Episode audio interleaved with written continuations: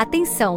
Este material é uma adaptação do PDF de leitura da disciplina Big Data e Marketing Analytics no Varejo. Professora especialista Natália Abruzzi. Natália Abruzzi é formada em Publicidade e Propaganda pela ESPM Sul e especialista em Marketing Digital e Estratégia Data Driven pela PUC-RS. Possui experiência em CRM, CRO e estratégias a partir de dados proprietários desde 2018, atuando em grandes marcas do varejo. Com habilidades analíticas e orientação a resultados, é capaz de desenvolver e implementar estratégias eficazes de marketing digital com base em dados. Apresentação da disciplina. A disciplina Big Data e Marketing Analytics para o varejo se dedica a estudar as técnicas e ferramentas necessárias para gerir grandes volumes de dados e utilizá-los de forma eficaz para melhorar as estratégias de marketing, vendas e tomada de decisões em empresas do varejo. Vamos abordar os principais conceitos sobre Big Data e sua história, bem como as diferenças entre Big Data e Small Data, a importância da análise de dados e visualização dos dados em Analytics. A história do Big Data remonta ao final do século XX, quando as empresas começaram a lidar com grandes quantidades de dados e a perceber a necessidade de ferramentas mais avançadas para gerenciá-los. A partir dos anos 2000, com o surgimento da internet e das redes sociais, a quantidade de dados gerados aumentou exponencialmente e, com isso, a necessidade de tecnologias capazes de processar e analisar esses dados também cresceu. A importância da análise de dados para o varejo é indiscutível, as empresas precisam coletar e analisar grandes volumes de dados para entender o comportamento dos consumidores e a demanda do mercado, o que lhes permite tomar decisões estratégicas mais informadas e eficazes. A análise de dados também permite às empresas do varejo identificar padrões e tendências de mercado, criar segmentações de clientes e personalizar as experiências de compra para diferentes públicos, em resumo, Big Data e Marketing Analytics para o varejo é uma disciplina que ensina aos alunos como são coletados, gerenciados e analisados grandes volumes de dados para tomar decisões estratégicas mais informadas e eficazes. Os conceitos básicos de Big Data, a diferença entre Big Data e Small Data, a importância da análise de dados e a visualização de dados em Analytics são alguns dos tópicos que os alunos estudam para se tornarem profissionais competentes, bem-sucedidos em suas carreiras. Temas da disciplina: Um pouco de história, a indústria 4.0, Big Data e estrutura de dados, a relação varejo Big Data e Analytics, as principais frentes de análise no varejo, os principais KPIs e dashboards. Quem é o time que atua e a importância de um olhar atento para dados? Tema 01. Um pouco de história. A indústria 4.0. Muito se fala em Big Data, Data Analytics, uso de dados para automação de marketing e tomada de decisão. A história já passou por três revoluções industriais e atualmente estamos na indústria 4.0 ou quarta revolução. Para Hobsbawm, a primeira revolução é caracterizada pela corrida da industrialização. É o nascimento da indústria como conhecemos hoje e foi muito marcada pela substituição de energia produzida pelo homem para energias como a vapor, eólica e afins. Além disso, ficou caracterizada pela troca da manufatura pela maquinofatura. Iniciou na Grã-Bretanha, local em que a disponibilidade de carvão e ferro associados ao investimento em tecnologia e infraestrutura possibilitou esta movimentação de novas técnicas de produção, utilizando novas máquinas. Essa revolução apresentou um grande impacto na nossa sociedade, já que a partir dela tivemos um aumento da urbanização, a criação de novas classes sociais, a ampliação da alfabetização e a melhoria das condições de vida em geral. Por outro lado, também apresentou aspectos negativos como aumento da poluição do meio ambiente e exploração do trabalho infantil. Dobe afirma que a segunda revolução trouxe movimentos como o Fordismo, Taylorismo, sendo assim, foi marcada por um período com alto desenvolvimento tecnológico. Pode-se citar como principais inovações desse momento o desenvolvimento do motor a combustão interna, a eletrificação da indústria, a produção em massa com linhas de montagem, a química moderna e a exploração de petróleo. Tecnologias responsáveis por permitir produção em grande escala de bens de consumo, como automóveis, eletrodomésticos e produtos químicos. Também foi um marco do período alto volume de críticas devido à redução da autonomia dos trabalhadores com a chegada das máquinas, bem como a desumanização do trabalho. O impacto dessa revolução é marcante principalmente por resultar no aumento da urbanização e crescimento das cidades, o surgimento de grandes empresas e inovações que impactam a sociedade até os dias atuais, já que foi a principal responsável pelo desenvolvimento econômico e do progresso técnico do século XX. Já a terceira revolução industrial é a que mais se aproxima dos tempos como já conhecemos. Rifkin afirma que suas principais características estão atreladas à convergência de tecnologias digitais, como a computação, a internet e a robótica, com a produção em massa e automação. Nela temos os primeiros computadores pessoais e o surgimento da telefonia móvel. A partir da produção de massa gerada pela segunda revolução, foi possível a popularização dessas tecnologias e, por consequência, um aumento significativo na capacidade de processamento de dados e na comunicação em tempo real e a criação de novos produtos e serviços baseados em tecnologia. Esse momento histórico teve um impacto profundo na economia e na sociedade, permitindo a criação de novos modelos de negócios e formas de trabalho. A produção em massa e a automação industrial tornaram a produção mais eficiente e reduziram os custos, possibilitando a criação de novos produtos e serviços. A internet e a comunicação em tempo real transformaram a forma como as pessoas se comunicam e consomem informações, criando novas oportunidades de negócios. Ainda também apresentou um impacto significativo no meio ambiente, com o desenvolvimento de tecnologias mais limpas e eficientes como a energia renovável e os veículos elétricos. Por outro lado, também levantou preocupações sobre a segurança de dados e a privacidade dos usuários, além de aumentar a desigualdade econômica em algumas regiões.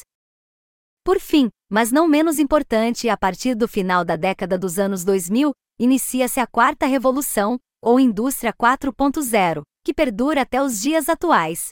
Para a PwC, essa tem como principal finalidade a criação de sistemas produtivos mais flexíveis e eficientes, capazes de produzir bens personalizados em larga escala, além de possibilitar a criação de novos modelos de negócios baseados em dados e tecnologia. Ainda a conectividade de máquinas, equipamentos e dispositivos, que podem compartilhar dados e informações em tempo real, são grandes marcos desse momento, permitindo a criação de sistemas de produção inteligentes, capazes de ajustar a produção de acordo com a demanda e as necessidades do mercado. Também tem um forte impacto na sociedade e no meio ambiente. A partir dela também se criam novas oportunidades de emprego e se possibilita o desenvolvimento de produtos e serviços mais sustentáveis. Por outro lado, levanta-se preocupações sobre a substituição de empregos por máquinas e a concentração de poder nas mãos de poucas empresas de tecnologia. Resumindo, a quarta revolução industrial é uma evolução da terceira, que busca criar sistemas produtivos mais eficientes, flexíveis e personalizados, utilizando tecnologias digitais avançadas e conectividade em tempo real. De acordo com a FIA, as 10 tecnologias da indústria 4.0 são: Internet das Coisas, Big Data, Inteligência Artificial, Segurança, Computação em Nuvem, Cobots, Digital Twin, manufatura aditiva, biologia sintética, sistemas cyberfísicos. Dentre as tecnologias que têm um impacto direto na disciplina, destacam-se o Big Data, a inteligência artificial, a computação em nuvem e a segurança. A cada ano que passa, a quantidade de dados que circulam na rede aumenta consideravelmente. Somente nos Estados Unidos, em 2021, mais de 6 milhões de pessoas compraram online em um único minuto. Esse volume imenso de dados trafega em alta velocidade, o que nos leva a considerar a importância do Big Data. Para Arciep Madzeti, Big Data pode ser definido como uma coleção de dados que não pode ser manipulada com as ferramentas tradicionais, devido ao seu grande volume, velocidade e variedade. Esses dados podem ter origem em diversas fontes, tais como dados de compra do site, dados de compras das lojas físicas, extratos, transações de clientes e informações provenientes de mídia ou canais proprietários da marca. O Big Data possui algumas características principais, dentre as quais se destacam o volume, que é muito alto e representa uma grande quantidade de dados, sendo um dos principais diferenciais entre Big e Small Data. Enquanto o Small Data permite que essas informações estejam armazenadas na própria máquina do usuário, o Big Data tem um volume tão expressivo que precisa ser armazenado em algum tipo de armazenamento externo, sendo a nuvem a opção mais comum. A segunda característica é a velocidade, sendo que esses dados ocorrem a todo momento, como nas redes sociais. Essa alta velocidade está diretamente relacionada ao volume, já que são dados que chegam a todo momento e em grande quantidade. Por fim, a terceira característica é a variedade, que se relaciona com as diferentes fontes de onde esses dados são coletados. Big Data está fortemente relacionado com Internet das Coisas, inteligência artificial, segurança e computação em nuvem. IoT ou Internet das Coisas é uma tecnologia que conecta objetos do cotidiano à internet, permitindo que eles troquem informações e se comuniquem entre si, sem a necessidade de intervenção humana. Esses objetos, também conhecidos como dispositivos IoT, possuem sensores, softwares, conexão de rede e outras tecnologias que permitem a coleta e transmissão de dados em tempo real. Com o uso da IoT, é possível criar soluções inteligentes para diversos setores, como saúde, agricultura, indústria, transporte e varejo. Por exemplo, Sensores instalados em equipamentos industriais podem coletar dados sobre o desempenho e enviar essas informações para um sistema de análise de dados em tempo real, permitindo que os gestores tomem decisões mais precisas e ágeis para a manutenção desses equipamentos. A IoT está transformando a maneira como interagimos com o mundo ao nosso redor, permitindo que objetos e dispositivos se tornem mais inteligentes e autônomos. Além disso, a combinação da IoT com outras tecnologias como Big Data, inteligência artificial e computação em nuvem pode potencializar ainda mais suas aplicações e impactos. Relacionado especificamente ao Big Data, a quantidade de dispositivos conectados à rede gera uma quantidade enorme de dados que precisam ser coletados, armazenados e analisados. Esses dados podem ser utilizados para criar soluções de IoT mais eficientes e personalizadas, bem como para melhorar a tomada de decisão em tempo real. Podemos ilustrar a aplicação de IoT e Big Data por meio do exemplo do CityTree, criado pela empresa alemã Green City Solutions. O CityTree é o primeiro filtro de pó fino biotecnológico do mundo para áreas urbanas. Nele, os módulos de musgo integrados trazem a floresta para a cidade, promovendo ar limpo de forma comprovada e perceptível. Através da combinação do poder de filtragem natural dos musgos com a tecnologia IoT inteligente, o CityTree utiliza um sistema automatizado de irrigação e ventilação para limpar e resfriar o ar ao redor. Estudos independentes comprovam que até 82% da poeira fina no ar é filtrada diretamente pelos musgos, além de proporcionar uma redução de até 4 graus Celsius na temperatura do ar. O CityTree é uma solução interessante para cidades que enfrentam problemas de poluição do ar, já que é uma alternativa mais sustentável e eficiente do que a tradicional arborização urbana. Além disso, o dispositivo pode ser integrado a outras soluções de IoT, como sistemas de iluminação pública e semáforos inteligentes, para criar cidades mais conectadas e inteligentes. A segunda tecnologia que se relaciona diretamente com o Big Data é a inteligência artificial. Esta caracteriza-se por ser um campo da ciência da computação que se concentra no desenvolvimento de sistemas computacionais capazes de realizar tarefas que normalmente exigiriam inteligência humana para serem realizadas. Em outras palavras, a inteligência artificial é uma tecnologia que permite que as máquinas aprendam com os dados e interações humanas e tomem decisões com base nesses dados, sem a necessidade de programação explícita para cada tarefa. Os sistemas de inteligência artificial são projetados para simular a capacidade humana de raciocínio, aprendizado, reconhecimento de fala, tomada de decisões, visão computacional, compreensão de linguagem natural, entre outras habilidades. A inteligência artificial é utilizada em diversos setores, como saúde, finanças, transporte, indústria, entre outros, para otimizar processos, aumentar a eficiência, reduzir custos e melhorar a experiência do usuário. Um exemplo de inteligência artificial e Big Data atuando em conjunto é o ChatGPT. Como modelo de linguagem treinado em grandes quantidades de dados, a ferramenta utiliza técnicas de Big Data para seu funcionamento. Para entender melhor como mesmo utiliza o Big Data, de acordo com o próprio ChatGPT, podemos considerar os seguintes pontos. Treinamento: A inteligência artificial foi treinada em uma enorme quantidade de dados de texto, que incluem livros, artigos, sites e outras fontes de informação disponíveis na internet. Para isso foi utilizada uma infraestrutura de computação em nuvem para processar e armazenar esses dados. Processamento de linguagem natural. o ChatGPT utiliza técnicas de processamento de linguagem natural para entender as perguntas e fornecer respostas relevantes. Essas técnicas envolvem a análise sintática e semântica do texto, além de algoritmos de aprendizado de máquina que são usados para identificar padrões nos dados e gerar respostas. Personalização. O mesmo pode ser personalizado para atender a necessidades específicas de um usuário ou empresa. Isso é possível através da utilização de técnicas de Big Data, que permitem a coleta e análise de dados sobre o comportamento e as preferências dos usuários. Monitoramento de desempenho. O ChatGPT utiliza técnicas de monitoramento de desempenho baseadas em Big Data para avaliar a qualidade e a eficiência das suas respostas. Isso permite que o sistema seja ajustado continuamente para melhorar a precisão e a relevância das suas respostas.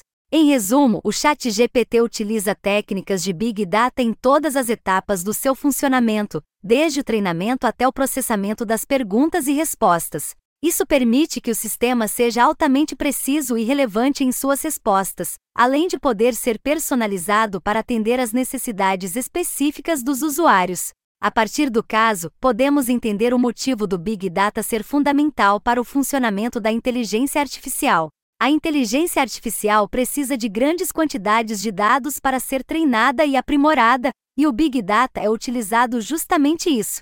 Além disso, as técnicas de análise de Big Data são utilizadas para processar e interpretar os dados que alimentam os modelos de inteligência artificial, permitindo que as empresas tomem decisões mais inteligentes. Todos esses dados gerados a partir da IoT e dados que são utilizados na inteligência artificial precisam ser armazenados em algum lugar e, para isso, temos a computação em nuvem. Esse é um modelo de entrega de serviços de tecnologia da informação pela internet, permitindo o acesso a recursos de computação, armazenamento, processamento e software de forma remota, sob demanda e escalável de acordo com as necessidades do usuário. Em outras palavras, em vez de ter que adquirir infraestrutura física de TI como servidores e armazenamento, e gerenciar esses recursos localmente, a computação em nuvem permite que as empresas aluguem ou compartilhem recursos de TI de um provedor terceirizado, acessando esses recursos pela internet, em um modelo de pagamento flexível baseado no uso como mensal ou por hora. Isso traz benefícios como a redução de custos de infraestrutura e manutenção, maior flexibilidade para lidar com variações de demanda e a possibilidade de acessar recursos tecnológicos de alta qualidade sem a necessidade de investimentos iniciais significativos. Antes da computação em nuvem, o armazenamento de dados era predominantemente feito em servidores físicos dedicados, localizados em instalações específicas e mantidos pela equipe de TI da empresa. Esses servidores eram adquiridos, configurados e gerenciados internamente pela organização, que era responsável pela manutenção de todos os aspectos do sistema, desde a segurança até a refrigeração e energia elétrica. Os dados eram armazenados em discos rígidos internos e externos, que eram ligados aos servidores através de cabos. A capacidade de armazenamento era limitada e as empresas precisavam comprar novos servidores e discos rígidos sempre que a capacidade de armazenamento atingia seu limite. Isso resultava em altos custos de capital, além de ser um processo demorado e complexo. A recuperação de dados em caso de falhas também era um desafio, pois exigia que as empresas tivessem um sistema de backup redundante, geralmente localizado em outra instalação física. Isso adicionava mais complexidade e custos ao processo de armazenamento de dados. Esse formato de armazenamento se relaciona diretamente com uma das frentes mais desafiadoras da indústria 4.0, a segurança de dados é uma área crítica para a proteção das informações sensíveis e estratégicas de uma organização. As empresas precisam garantir que seus dados estejam protegidos contra ameaças internas e externas, como ataques cibernéticos, vazamentos de informações e falhas no sistema. A computação em nuvem trouxe diversas soluções para a segurança de dados. Uma das principais vantagens é a centralização de dados em servidores de grandes empresas especializadas em tecnologia, que possuem equipes dedicadas a proteger seus sistemas contra ameaças. Essas empresas investem em tecnologias avançadas de criptografia e autenticação, além de possuir redundância de dados, garantindo a recuperação em caso de falhas ou desastres naturais. Outro benefício é a possibilidade de customizar e configurar as políticas de segurança de acordo com as necessidades de cada empresa. Por exemplo, é possível definir quem tem acesso aos dados, o tipo de autenticação necessária, as restrições de compartilhamento e outras configurações que garantem a proteção dos dados.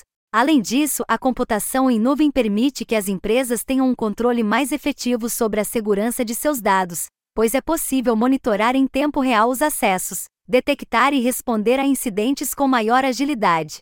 Por fim, a computação em nuvem oferece um modelo de segurança colaborativa, na qual os usuários compartilham informações e soluções de segurança para garantir que os dados estejam protegidos de maneira eficaz.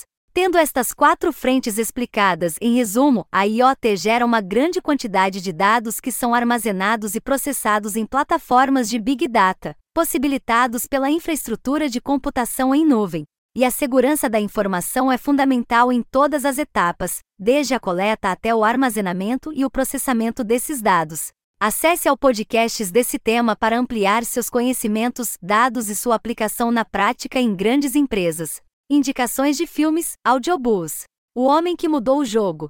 A Rede Social. Tema 02. Big Data e Estrutura de Dados.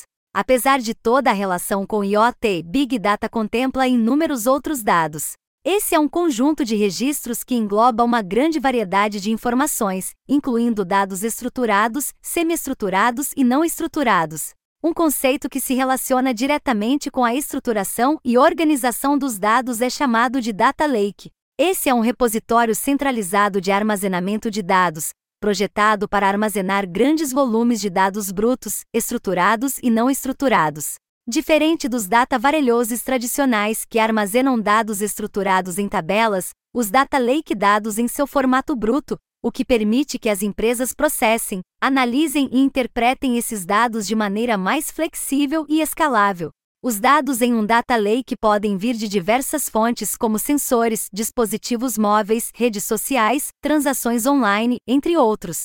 Eles podem incluir dados estruturados, como dados em bancos de dados relacionais, bem como dados semi-estruturados e não estruturados, como arquivos de texto, áudio e vídeo. Esses dados são armazenados em sua forma bruta e não são pré-processados, o que significa que não há necessidade de definir um esquema antes de armazená-los no Data Lake. Alguns exemplos de Data Lakes populares incluem Amazon S3 Simple Storage Service, um serviço de armazenamento de objetos da Amazon Web Services, projetado para armazenar e recuperar grandes quantidades de dados.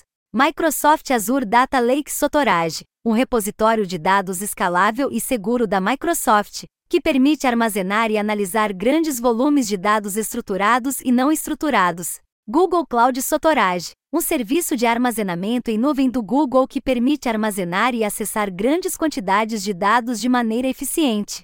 Adobe Distributed File System, um sistema de arquivos distribuído que permite armazenar e processar grandes volumes de dados em clusters de computadores. Esses são apenas alguns exemplos de data lake disponíveis no mercado. Cada um tem suas próprias vantagens e desvantagens, e a escolha do mesmo será de acordo com as necessidades específicas de cada empresa. A vantagem do Data Lake é que ele oferece um repositório único e escalável para armazenar todos os tipos de dados, permitindo que as empresas processem, analisem e interpretem esses dados para obter insights valiosos. Além disso, o Data Lake é altamente flexível, o que significa que as empresas podem mudar a maneira como processam e analisam os dados à medida que novos requisitos surgem, sem a necessidade de mudar a estrutura ou formato dos dados brutos armazenados. Os dados estruturados são aqueles que podem ser organizados em tabelas com colunas e linhas, como números em planilhas de Excel. Eles possuem um formato pré-determinado e um esquema definido que descreve a estrutura dos dados. Esses dados são geralmente armazenados em bancos de dados relacionais, planilhas ou outros formatos de arquivo que possuem um esquema bem definido e consistente. Os dados estruturados fornecem informações precisas e confiáveis que são facilmente processadas e interpretadas por sistemas de computador. Eles estão organizados em colunas e linhas bem definidas, com uma lógica definida de relacionamento entre elas, o que facilita sua pesquisa, acesso e análise. Exemplos práticos de dados estruturados incluem informações de clientes como nome, endereço, número de telefone, e-mail e data de nascimento. Dados de vendas como data da venda, produto vendido, preço, quantidade e forma de pagamento, informações de funcionários como nome, cargo, data de admissão, salário e departamento, dados financeiros como contas a pagar, contas a receber, balanço patrimonial e demonstração de resultados, e dados de logística como localização de armazéns, horários de transporte e número de veículos. Esses dados são comumente armazenados em bancos de dados relacionais, planilhas eletrônicas ou arquivos CSV, que possuem um esquema definido e consistente, facilitando a pesquisa, acesso e análise dessas informações. Já os dados semi-estruturados são aqueles que não possuem um formato estritamente definido ou pré-determinado como os dados estruturados, mas possuem uma organização parcialmente definida, permitindo uma categorização ou classificação parcial dos dados. Esses dados podem ser armazenados em vários formatos, como JSON, XML, arquivos de texto delimitados por vírgula, entre outros, os dados semi-estruturados são geralmente utilizados em sistemas que requerem flexibilidade e rapidez de desenvolvimento, pois permitem a adição de novos dados ou campos sem que seja necessária uma alteração completa da estrutura do banco de dados ou da aplicação. Alguns exemplos práticos de dados semi-estruturados são: e-mails. São dados semi-estruturados, pois possuem uma estrutura definida, remetente, destinatário, assunto, corpo do e-mail mas o conteúdo pode variar amplamente em formato e conteúdo. Documentos HTML têm uma estrutura definida com tags HTML, mas o conteúdo dentro dessas tags pode variar amplamente e pode incluir vários níveis de alinhamento. Redes sociais. As informações compartilhadas nas redes sociais podem ser consideradas semi-estruturadas, pois as postagens possuem uma estrutura parcialmente definida, texto, imagem, vídeo, data, mas os dados podem variar amplamente em termos de formato e conteúdo. Dados de sensores IoT. Os dados coletados por sensores IoT, como temperatura, umidade e pressão, podem ser considerados semi-estruturados, pois possuem um formato parcialmente definido, tipo de sensor, data, valor, mas os dados podem variar em termos de granularidade e formato. Currículos são semi-estruturados pois possuem uma estrutura definida informações pessoais, experiência profissional, formação acadêmica, mas as informações podem variar em formato e conteúdo. Os dados semi-estruturados são frequentemente armazenados em bancos de dados no SQL, como o MongoDB e o Cassandra, que permitem a flexibilidade na adição de novos campos ou documentos sem uma estrutura rígida de tabela.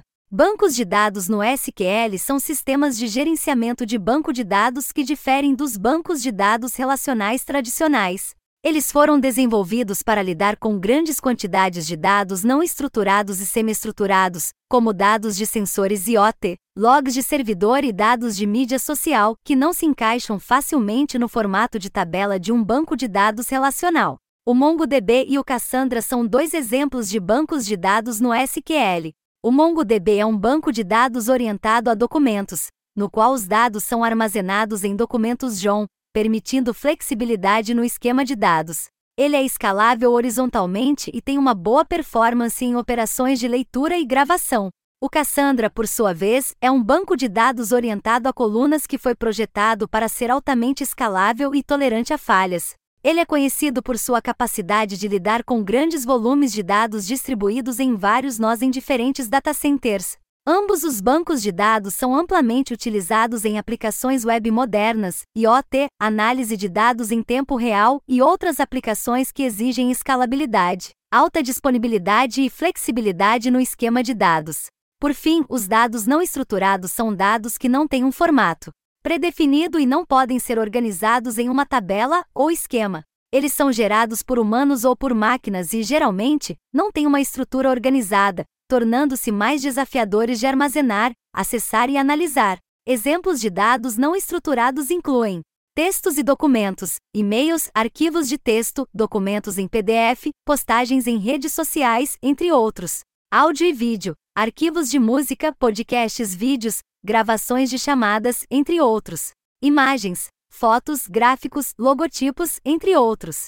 Dados de sensores, dados gerados por sensores de GPS, medidores de temperatura, monitores de saúde, entre outros. Dados da web, dados extraídos de sites como resultados de buscas, comentários, reviews de produtos, entre outros.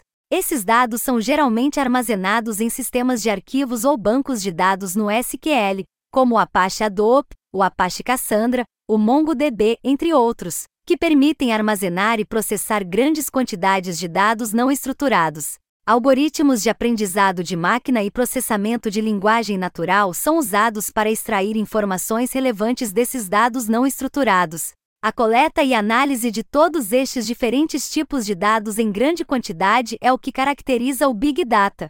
Gerenciar estes grandes volumes de dados de diferentes fontes e formatos pode ser um desafio. A qualidade dos dados é crucial para uma análise precisa, mas, muitas vezes, os dados estão incompletos, desatualizados ou inconsistentes. Além disso, a segurança dos dados é uma grande preocupação, especialmente com grandes quantidades de dados armazenados.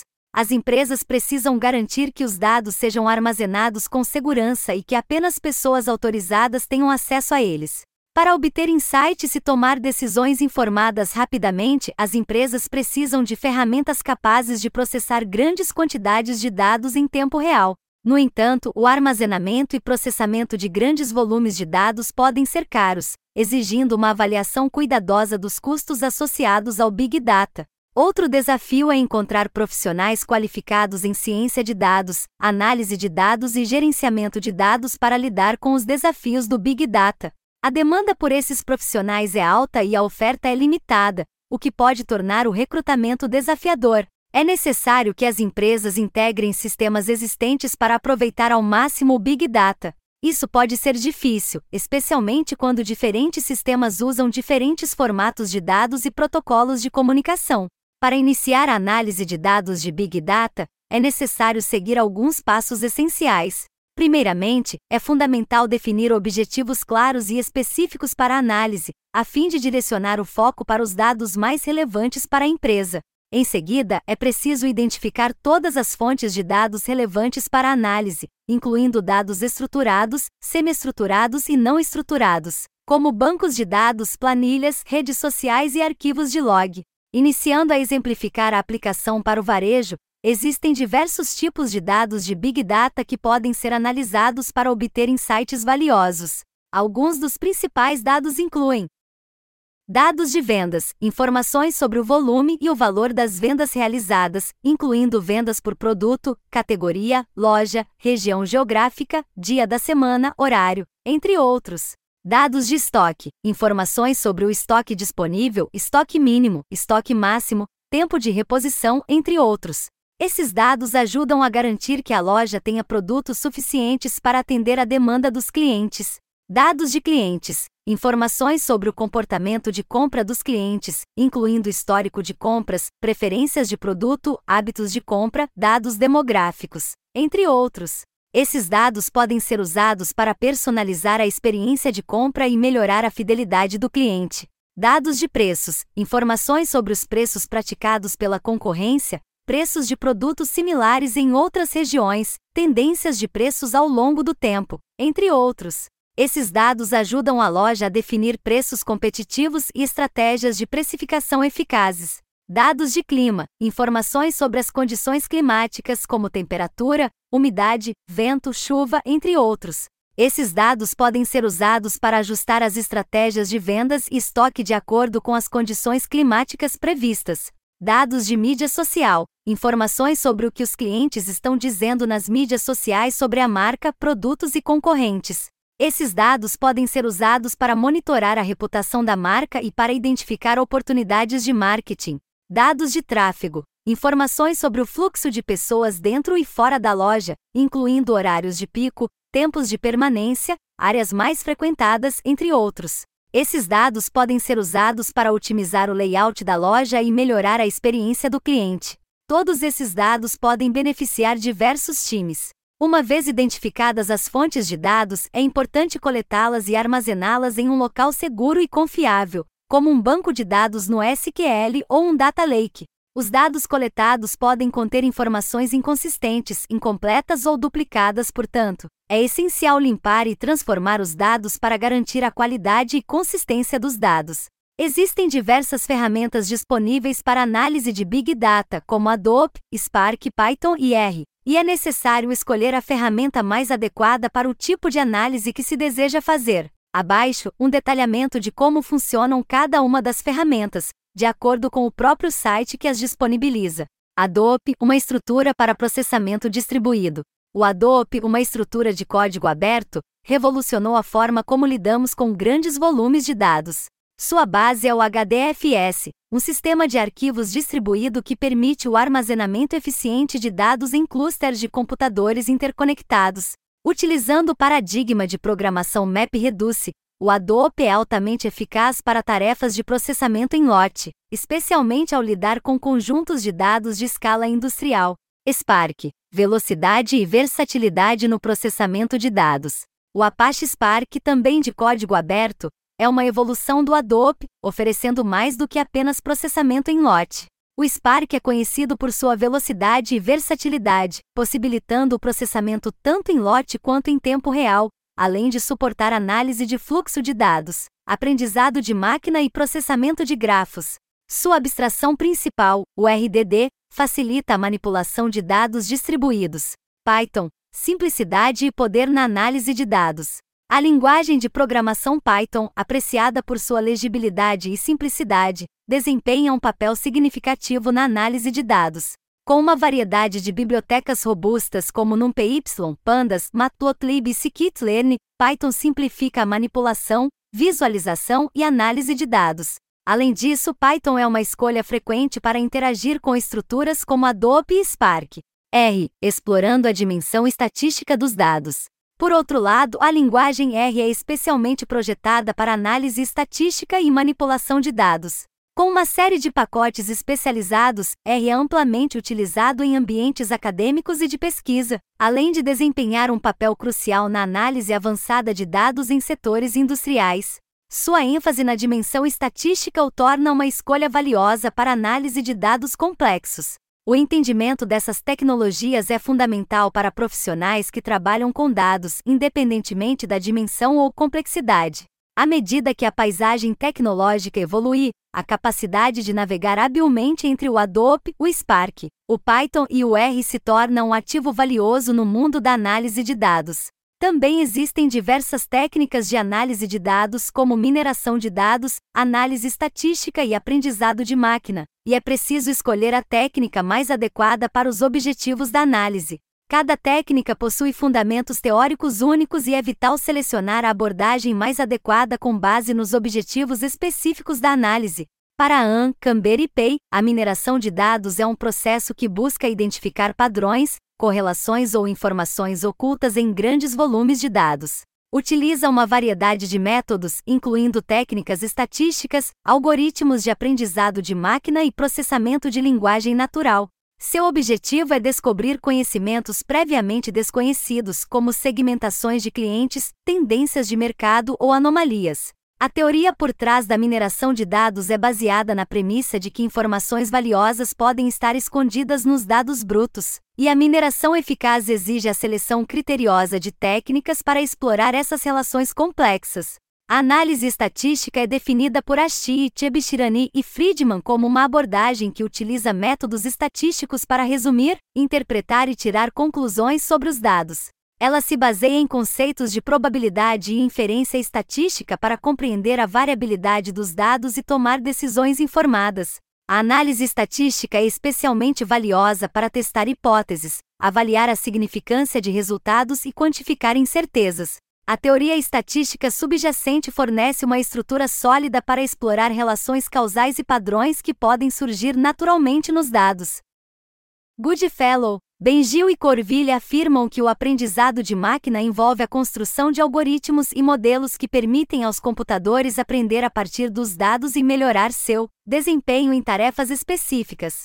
Ele abrange técnicas supervisionadas, não supervisionadas e de aprendizado profundo, todas com base na ideia de que sistemas podem aprender a reconhecer padrões e tomar decisões autônomas a partir de exemplos passados. A teoria do aprendizado de máquina se concentra em algoritmos de otimização, funções de custo e generalização, capacitando os modelos a realizar previsões precisas e automatizar processos complexos. A escolha da técnica apropriada depende dos objetivos da análise e da natureza dos dados. A mineração de dados é ideal para descobrir informações não triviais em conjuntos de dados vastos, enquanto a análise estatística é essencial para entender a incerteza e as relações probabilísticas. O aprendizado de máquina é valioso quando o objetivo é construir modelos que realizem tarefas específicas, como prever tendências futuras ou tomar decisões automatizadas, por fim, é importante interpretar os resultados da análise e tomar decisões informadas com base nos insights obtidos. Com esses passos, é possível começar a analisar os dados de Big Data de forma eficiente e eficaz. Acesse ao podcasts desse tema para ampliar seus conhecimentos. Análise de caso, Chat GPT. Indicações de filmes, audiobooks. The Circle. The Human Face of Big Data. Tema 03 a relação varejo Big Data e Analytics. A análise de dados se tornou cada vez mais importante para as empresas do setor varejista, pois ajuda a melhorar a tomada de decisões e a aumentar a eficiência operacional. Com a geração de uma grande quantidade de dados a partir de vendas, estoques, marketing, experiência do cliente e outros aspectos do negócio, o varejo é um campo fértil para o Big Data. A análise desses dados permite que as empresas identifiquem padrões e tendências que podem ser usados para tomar decisões estratégicas, como criar pacotes promocionais e identificar oportunidades de redução de custos. Os dados proprietários são informações exclusivas que as empresas coletam por meio de suas operações comerciais e interações com clientes e parceiros. Esses dados são uma vantagem competitiva importante para as empresas, pois fornecem insights valiosos para a tomada de decisões estratégicas e permitem a personalização de serviços e produtos para atender às necessidades dos clientes. Uma das principais razões pelas quais os dados proprietários são importantes para as empresas é porque eles oferecem uma visão única de seus negócios e clientes. Com esses dados, as empresas podem entender melhor o comportamento dos clientes, seus padrões de compra, preferências e necessidades. Essa compreensão permite que as empresas personalizem a oferta de produtos e serviços para atender às necessidades específicas dos clientes, o que pode aumentar a satisfação e a fidelidade do cliente. Os dados proprietários também são importantes porque podem fornecer insights sobre as operações internas da empresa. Por exemplo, a análise de dados de vendas pode ajudar a identificar produtos que estão vendendo bem e aqueles que precisam de mais esforços de marketing ou ajustes no preço. Além disso, a análise de dados pode ajudar as empresas a identificar oportunidades de eficiência e melhoria em seus processos de negócios. Outra razão pela qual os dados proprietários são importantes é porque eles permitem que as empresas tomem decisões mais informadas e baseadas em dados.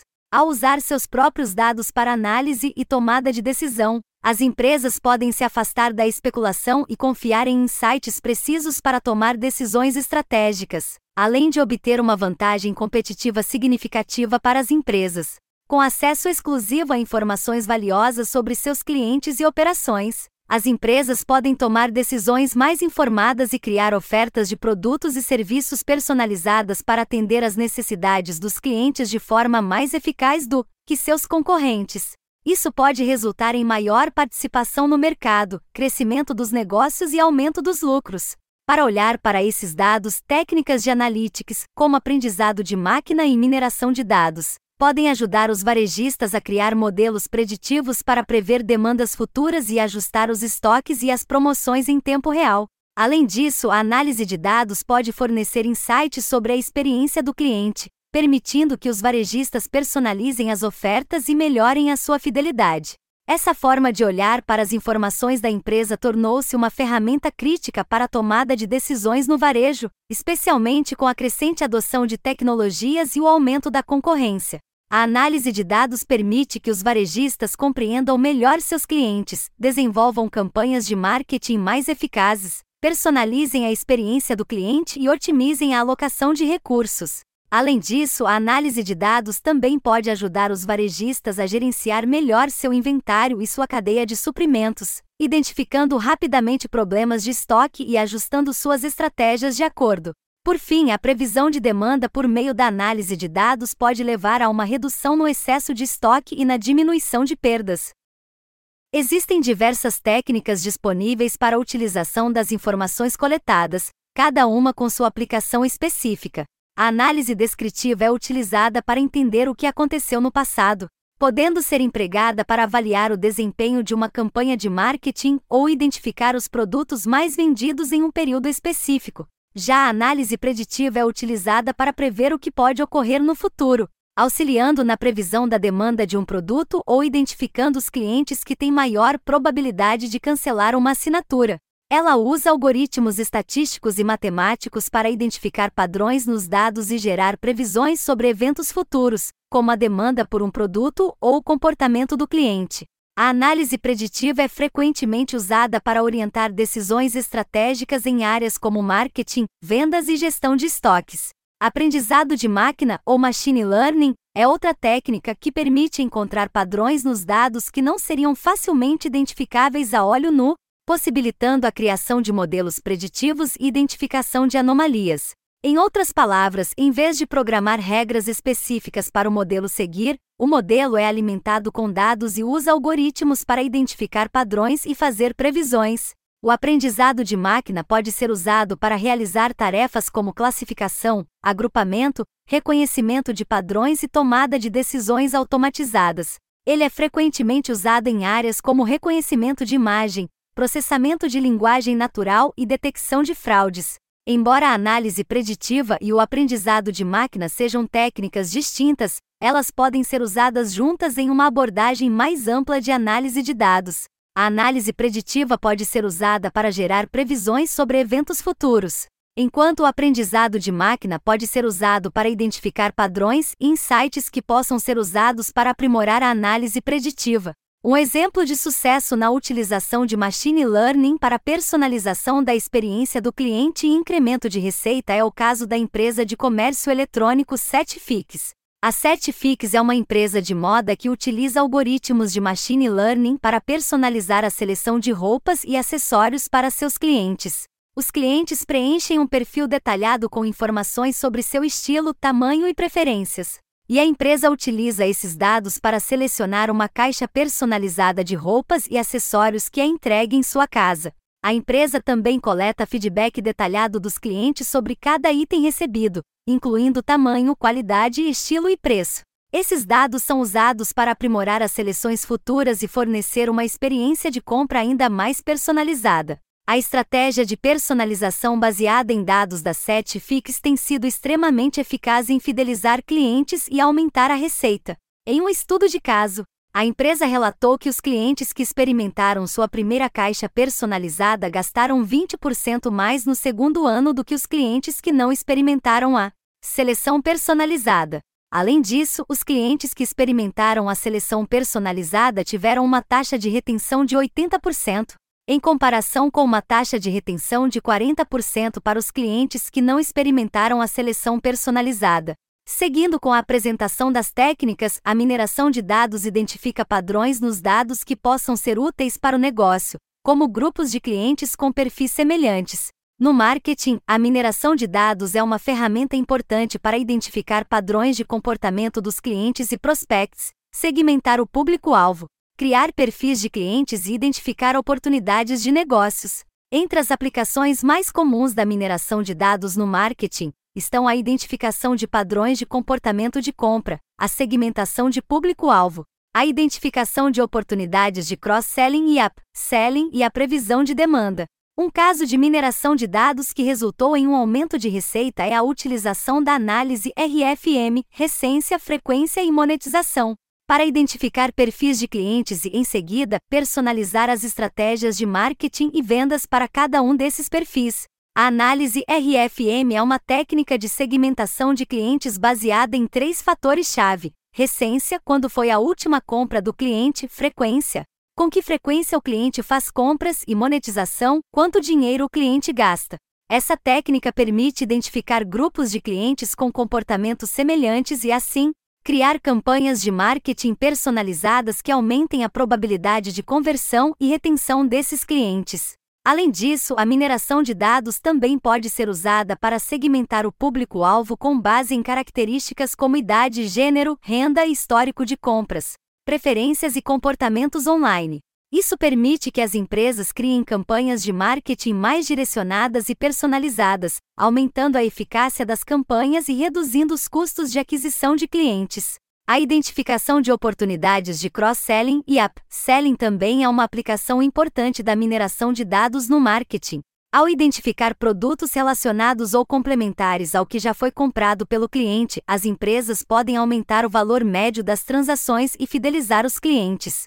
A análise de rede é utilizada para entender as relações entre diferentes elementos no negócio, podendo ser aplicada para entender como os clientes interagem com a marca nas redes sociais. A análise de sentimento ajuda a entender as opiniões dos clientes sobre a marca, possibilitando a identificação de tendências e problemas que possam afetar a satisfação do cliente.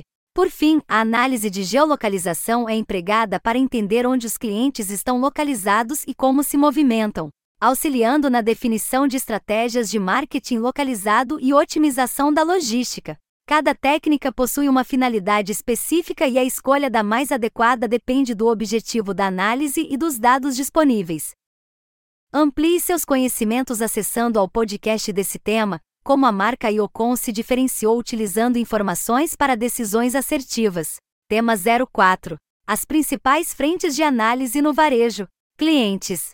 A partir das análises potenciais descritas no módulo anterior, precisamos definir um ponto de partida. Dessa forma, temos algumas frentes de análises que podem ser priorizadas e que permitirão um maior entendimento do comportamento e tomada de decisão. O ponto de partida precisa ser o cliente, já que é quem possui relação com a marca e usufrui dos produtos oferecidos.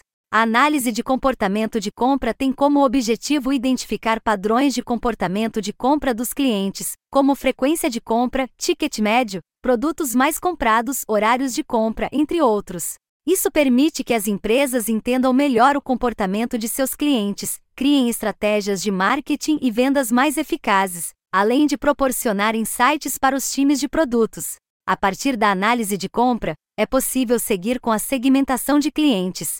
Esta consiste em uma técnica que permite dividir a base de clientes em grupos com características e comportamentos semelhantes.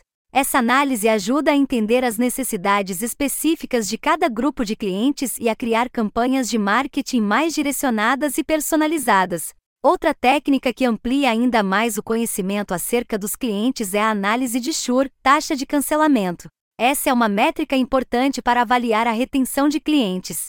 É preciso entender os motivos de cancelamento de clientes, não retornos, identificar padrões e comportamentos que levam ao churn e criar estratégias para reduzir essa taxa. Já a análise de satisfação do cliente é uma ferramenta importante para entender o nível de satisfação dos clientes com os produtos e serviços oferecidos. É possível realizar pesquisas de satisfação, análise de feedbacks e outras técnicas para entender as necessidades e expectativas dos clientes e melhorar a experiência do usuário. Uma das formas de fazer isso é a partir de NPS. Um caso de evolução de NPS é o da empresa de telecomunicações Vivo, que conseguiu aumentar seu NPS em 7 pontos percentuais ao longo de um ano. A empresa utilizou diversas estratégias para melhorar a experiência do cliente, incluindo aprimoramentos em seus canais de atendimento, oferta de novos planos e serviços personalizados, e investimentos em tecnologia para melhorar a qualidade da rede. Para acompanhar a evolução do NPS ao longo do tempo, a Vivo coletou dados de pesquisas de satisfação do cliente e utilizou ferramentas de análise para identificar as áreas que precisavam de melhorias. Com base nessas informações, a empresa implementou as mudanças necessárias e monitorou constantemente o impacto dessas ações no NPS. Além disso, a Vivo utilizou o NPS como uma métrica para incentivar seus colaboradores a se envolverem mais com a experiência do cliente. A empresa criou um programa de incentivo baseado no NPS, no qual os colaboradores eram recompensados de acordo com o desempenho da empresa em relação ao NPS. O sucesso da estratégia da Vivo pode ser visto não apenas no aumento do NPS, mas também no crescimento da base de clientes da empresa e na melhoria de sua reputação no mercado de telecomunicações. O caso da Vivo mostra como a evolução do NPS pode ser um indicador valioso para medir o sucesso de uma empresa em relação à satisfação do cliente e como a Análise de dados pode ajudar a identificar oportunidades de melhoria e orientar a tomada de decisões estratégicas. Por fim, temos também o Lifetime Value e valor do tempo de vida. Essa é uma métrica que permite avaliar o valor que cada cliente traz para a empresa ao longo do tempo. A análise ajuda a entender os clientes mais valiosos e a criar estratégias para aumentar o seu valor ao longo do tempo. O cálculo do Lifetime Value pode variar de acordo com a empresa e o modelo de negócio. Consulte a fórmula básica no e-book. ARPU, Average Revenue per User, é a receita média gerada por cada cliente em um determinado período de tempo, por exemplo, mensalmente. Já o tempo de vida do cliente é o tempo médio em que um cliente permanece ativo e comprando da empresa. Para calcular o ARPU, é necessário somar toda a receita gerada em um determinado período e dividir pelo número de clientes ativos no mesmo período. Por exemplo, se em um mês a empresa gerou 100 mil de receita e teve mil clientes ativos, o ARPU seria de 100,00. Para calcular o tempo de vida do cliente, pode-se utilizar uma das seguintes fórmulas: tempo médio de permanência é a média de tempo que os clientes permanecem ativos na base de dados da empresa. Para calcular, é preciso dividir a soma do tempo de permanência de cada cliente pelo número total de clientes. Por exemplo, se a empresa tem mil clientes ativos e o tempo médio de permanência é de um ano, o tempo de vida do cliente seria de 12 meses. Taxa de churn é a taxa de perda de clientes ao longo do tempo. Para calcular, basta dividir o número de clientes que deixaram de comprar da empresa pelo número total de clientes. Por exemplo, se a empresa perdeu 100 clientes em um ano, e tinha mil clientes ativos, a taxa de churn seria de 10%. Nesse caso, o tempo de vida do cliente seria de 10 anos. Lembrando que essas são apenas algumas formas de calcular o LTV e que é importante adaptar o cálculo para o modelo de negócio específico da empresa. Para tangibilizar o uso do LTV, podemos utilizar o case do Spotify, o Spotify é um serviço de streaming de música que utiliza análise de dados para personalizar a experiência do usuário e aumentar a retenção de clientes. Um caso de uso real da empresa é o aumento do LTV, valor do tempo de vida, dos usuários através da análise de dados. A marca utiliza algoritmos de machine learning para analisar o comportamento dos usuários em relação à sua biblioteca de músicas, listas de reprodução, histórico de reprodução e outras interações com o serviço. Com base nesses dados, a empresa personaliza as recomendações de músicas e artistas para cada usuário, aumentando a probabilidade de que eles permaneçam na plataforma por mais tempo. Além disso, o Spotify oferece planos de assinatura premium que fornecem recursos adicionais, como downloads ilimitados, sem anúncios e reprodução offline. A empresa utiliza a análise de dados para identificar os usuários que estão mais propensos a fazer upgrade para o plano premium e oferece incentivos personalizados para incentivá-los a fazer a mudança. Com essas estratégias, a Spotify conseguiu aumentar o LTV dos usuários em 25% em comparação com os usuários que não receberam as recomendações personalizadas e os incentivos para o upgrade. Além disso, a empresa reduziu a taxa de churn, cancelamento, em 40% entre os usuários que receberam as recomendações personalizadas e os incentivos para o upgrade. Produtos. Com o alto volume de dados, é possível identificar gaps e possibilidades de evolução nas mais diversas frentes. Com a segmentação da atenção, torna-se cada vez mais importante conhecer o seu público e buscar produtos para o atender, ao invés de encontrar clientes para os produtos. São várias as análises que permitem ampliar essa compreensão, sendo a primeira a de desempenho, em que o objetivo é avaliar o desempenho dos produtos. Visto a importância de entender o que está funcionando e o que precisa ser melhorado, é possível analisar o desempenho de cada produto individualmente, bem como o desempenho geral da linha de produtos. A análise de estoque ajuda a identificar quais produtos têm maior rotatividade e quais estão encalhados no estoque, essa análise permite otimizar a gestão de estoque e evitar perdas financeiras. Alinhada a ela, temos a análise de preços que permite entender como os preços afetam as vendas e a margem de lucro dos produtos. É possível analisar o impacto de diferentes preços na demanda e identificar o preço ideal para cada produto. Já a análise de ciclo de vida do produto ajuda a entender em qual estágio de vida cada produto está permitindo que a empresa identifique oportunidades de lançamento de novos Produtos e estratégias para prolongar a vida útil dos produtos existentes. Um caso de uso dessa análise que resultou em aumento de receita foi da empresa de varejo online Zalando. A empresa usou análises de dados para entender melhor o ciclo de vida de seus produtos, desde o lançamento até o fim do estoque. Com essas análises, a Zalando foi capaz de identificar quais produtos tinham um ciclo de vida mais curto e quais tinham um ciclo mais longo. Além disso, a empresa pôde entender melhor a sazonalidade de cada produto e a demanda dos clientes em diferentes momentos do ano.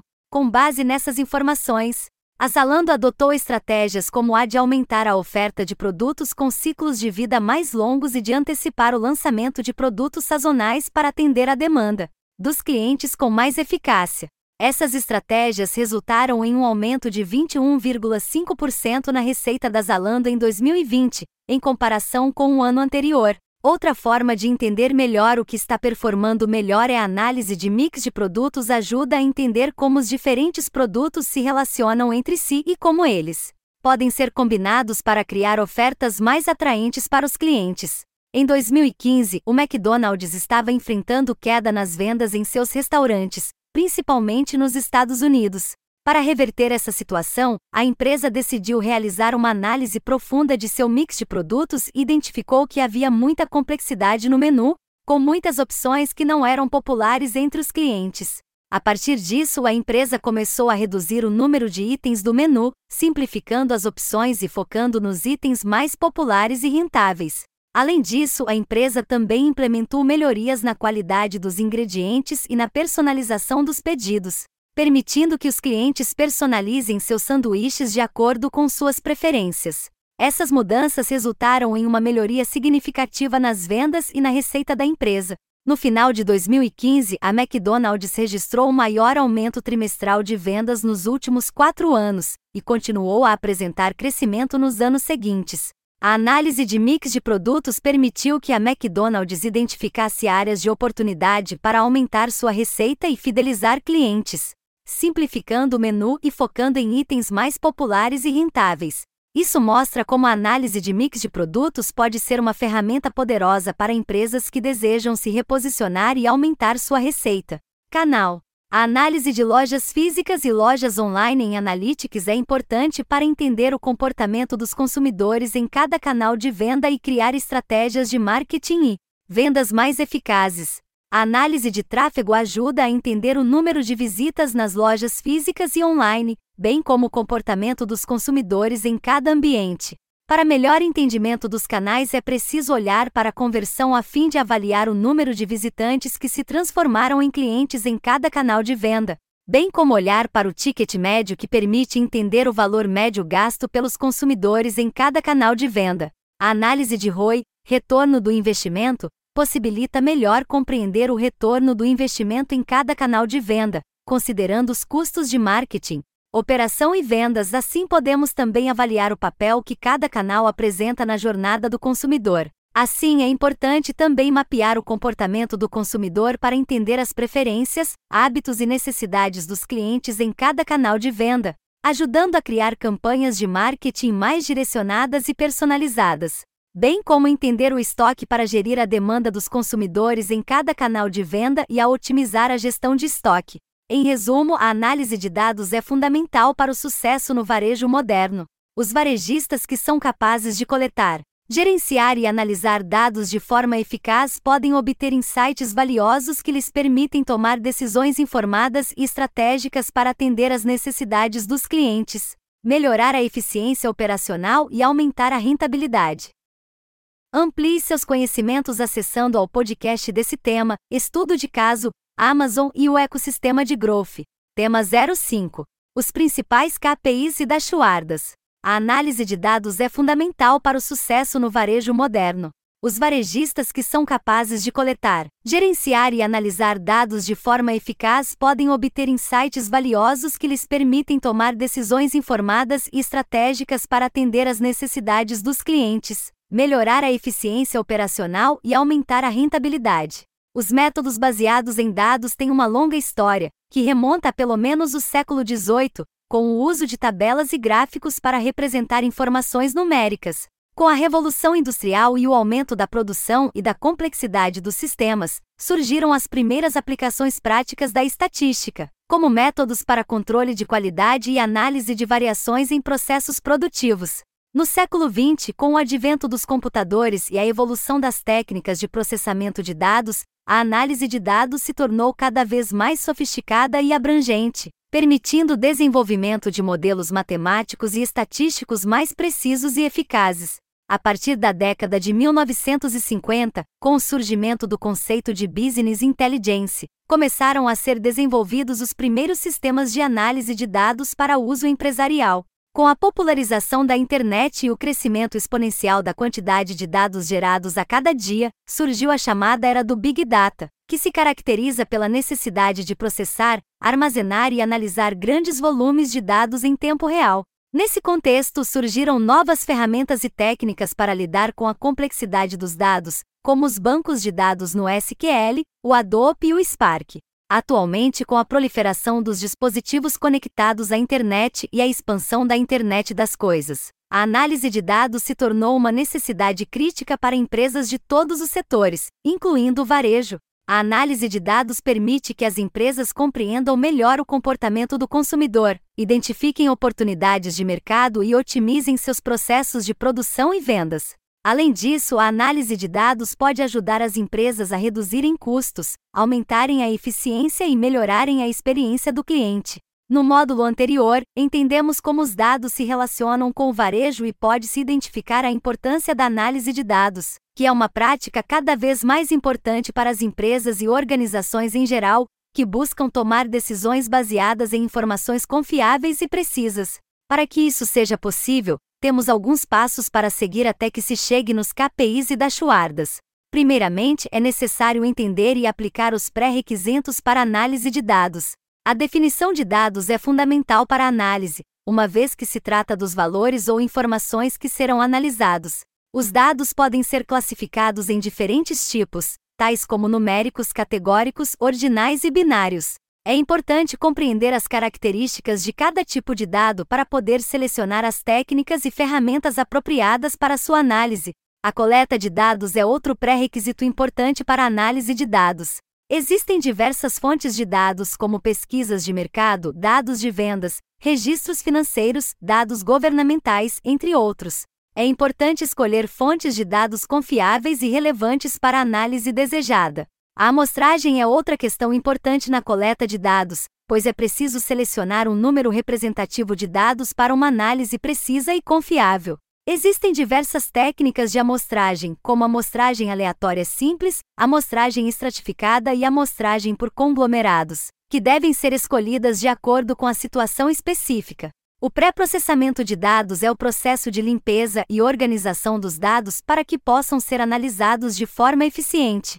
Isso inclui a detecção e correção de erros nos dados, a remoção de dados duplicados e inconsistentes, e a organização dos dados em formatos que possam ser facilmente manipulados e analisados. O pré-processamento é uma etapa crucial para garantir a qualidade dos dados e, consequentemente, a precisão das análises que serão realizadas. Em resumo, os pré-requisitos para análise de dados incluem a definição e compreensão dos tipos de dados, a seleção e coleta de dados relevantes, a aplicação de técnicas de amostragem apropriadas e o pré-processamento dos dados para garantir sua qualidade. Ao cumprir esses pré-requisitos, é possível realizar análises precisas e confiáveis que ajudam a tomar decisões informadas e bem fundamentadas. A visualização de dados é uma ferramenta poderosa para a análise exploratória. Por meio de gráficos e tabelas, podemos identificar padrões e tendências nos dados, além de destacar informações importantes. Alguns exemplos de gráficos incluem histogramas, gráficos de barras, gráficos de dispersão e boxplots, entre outros. A escolha do tipo de gráfico a ser utilizado depende do tipo de dado e da informação que se deseja destacar. A análise descritiva de dados é outra ferramenta importante na análise exploratória. Ela inclui a identificação de medidas de tendência central, como a média, mediana e moda, bem como medidas de variabilidade, como o desvio padrão e a variância. Essas medidas podem ajudar a entender a distribuição dos dados e a identificar possíveis outliers, que são valores extremos que podem afetar a análise dos dados. Os testes de hipótese são uma ferramenta importante na análise dados. Eles permitem verificar se uma afirmação sobre a população é verdadeira ou não com base em uma amostra de dados. Existem diferentes tipos de testes de hipóteses, como o teste T, o teste de Q quadrado e o teste F, entre outros. Esses testes podem ser utilizados para verificar se há diferença entre duas amostras, se a média de uma amostra é diferente de um valor hipotético, ou ainda para avaliar a relação entre duas variáveis. Conhecendo algumas ferramentas utilizadas para realizar análises de dados de forma eficiente, podemos começar pelas linguagens de programação. Python e R são as mais utilizadas pelos profissionais de dados. Isso se deve ao fato de que ambas as linguagens oferecem bibliotecas poderosas para análise de dados e visualização de informações. O Python, por exemplo, conta com bibliotecas como Pandas, NumPy, Matplotlib e Seaborn. Já o R possui bibliotecas como dplyr, Globplot2 e tdir. As bibliotecas em Python e as bibliotecas em R têm como objetivo principal simplificar e agilizar tarefas de análise de dados e visualização. Enquanto as bibliotecas Python são amplamente usadas para análise de dados, modelagem e automação, as bibliotecas R são conhecidas por sua robustez na criação de gráficos estatísticos detalhados e análises exploratórias profundas. A escolha entre elas dependerá da linguagem com a qual você se sente mais confortável e das necessidades específicas do projeto. Além das linguagens de programação, existem ferramentas específicas de visualização de dados que facilitam o processo de análise. Algumas das mais populares são o Power BI, o Tableau e o Excel. O Power BI é uma ferramenta desenvolvida pela Microsoft que permite criar dashboards interativos e relatórios personalizados, com a possibilidade de integração com outras ferramentas como o Excel. Já o Tableau é outra ferramenta de visualização de dados que permite criar dashboards e relatórios dinâmicos interativos de forma fácil e rápida. Por fim, o Excel é uma ferramenta amplamente utilizada que conta com diversas funcionalidades para análise de dados, como tabelas dinâmicas e gráficos. É importante ressaltar que a escolha das ferramentas dependerá das necessidades específicas de cada projeto de análise de dados. É fundamental conhecer bem as características e funcionalidades de cada ferramenta para escolher a mais adequada para cada situação. A seguir, alguns dos principais indicadores utilizados para análise de performance: vendas totais, médio total de vendas realizadas em um determinado período, ticket médio, calcula o valor médio das compras realizadas pelos clientes. Margem de lucro, mede a diferença entre o preço de venda e o custo do produto. Taxa de conversão, mede a porcentagem de visitantes de uma loja que realizam uma compra. Estoque, acompanha o nível de estoque de produtos e a eficácia da gestão de estoque. Retorno sobre o investimento, mede a relação entre o investimento feito e o retorno financeiro obtido. Custo de aquisição de clientes, mede o custo médio para adquirir um novo cliente. Sure rate mede a taxa de cancelamento de clientes em um determinado período. Nível de satisfação do cliente mede a satisfação dos clientes com a experiência de compra. Índice de recompra mede a frequência com que os clientes realizam compras repetidas. Tempo médio de permanência mede o tempo que os clientes permanecem na loja ou site. Taxa de abandono do carrinho mede a porcentagem de clientes que abandonam o carrinho de compras sem finalizar a compra. Índice de fidelidade mede a porcentagem de clientes que se tornam fiéis à marca e realizam compras regulares. Conversão é a porcentagem de visitantes do site que realizam uma compra. É calculada dividindo-se o número de compras pelo número de visitantes e multiplicando-se por 100. Taxa de conversão por canal é a porcentagem de conversão por canal de aquisição de clientes, como redes sociais, e-mail marketing, anúncios pagos, entre outros. Taxa de rejeição é a porcentagem de visitantes que acessam apenas uma página do site e saem sem realizar qualquer ação, como adicionar produtos ao carrinho ou realizar uma compra. Agora compartilhamos aplicações práticas de como utilizar esses indicadores, aliados a toda a estrutura de análise de dados citada. Um exemplo é a análise de atribuição de receita, é uma técnica usada para identificar quais canais de marketing ou pontos de contato com o cliente foram responsáveis por gerar receita em uma campanha ou período específico. É uma forma de entender melhor como cada canal de marketing contribui para o sucesso da empresa e para a tomada de decisões estratégicas. Existem várias abordagens para análise de atribuição de receita, mas uma das mais comuns é a atribuição baseada em modelos. Nessa abordagem, são usados modelos estatísticos para atribuir uma parcela da receita gerada a cada ponto de contato com o cliente. Alguns modelos comuns incluem Último clique atribui toda a receita gerada ao último ponto de contato com o cliente antes da compra. Atribuição linear atribui uma parcela igual da receita a cada ponto de contato com o cliente. Atribuição baseada em posição atribui mais peso aos pontos de contato que ocorreram mais próximos da compra. Atribuição baseada em algoritmos de machine learning utiliza modelos mais sofisticados para atribuir a receita com base em diversos fatores, como a probabilidade de conversão em cada ponto de contato.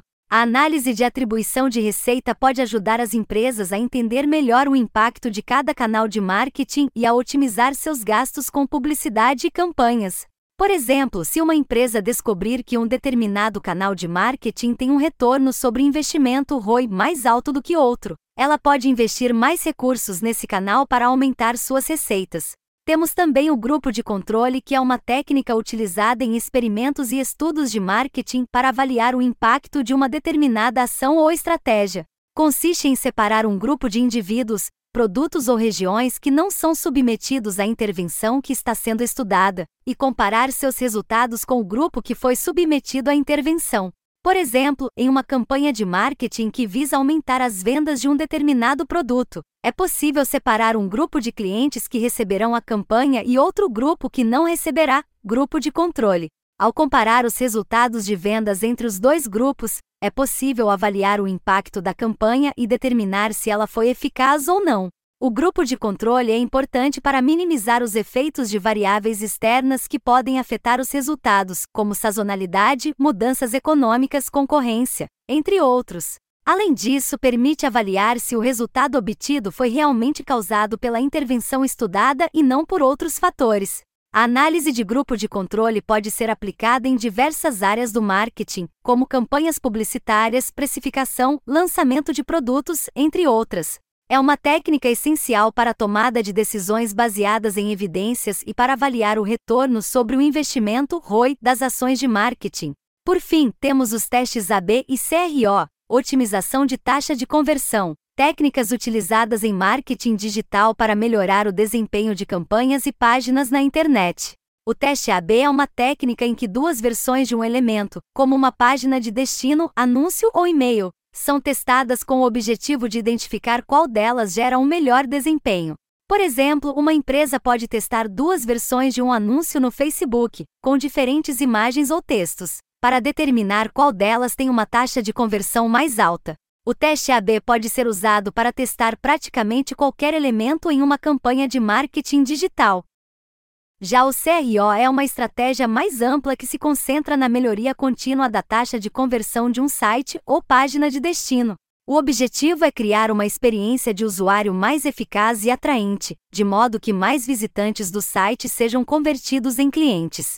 Isso pode ser alcançado por meio de testes A/B, mas também pode incluir outras técnicas, como análise de dados, feedback de clientes e otimização de SEO. Em resumo, o teste AB é uma técnica específica para comparar duas versões de um elemento, enquanto o CRO é uma estratégia mais ampla para otimizar a taxa de conversão em um site ou página de destino.